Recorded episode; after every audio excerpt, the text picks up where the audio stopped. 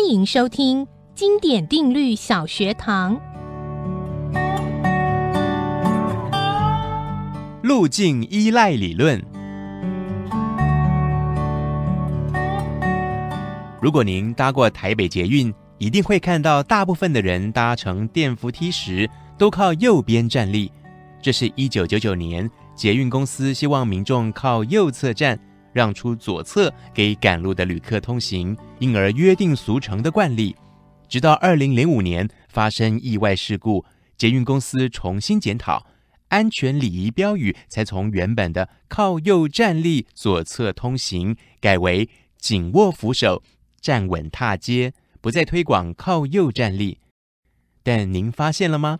民众还是习惯性的靠右站立，甚至离开捷运，踏上别的手扶梯，也维持着这项习惯。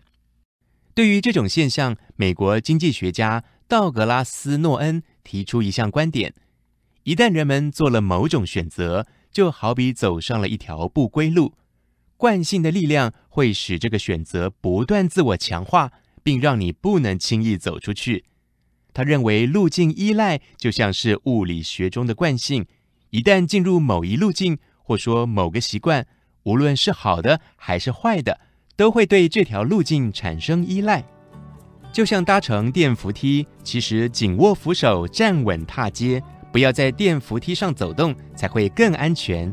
但想打破靠右站立、左侧通行这个习惯，却很不容易呢。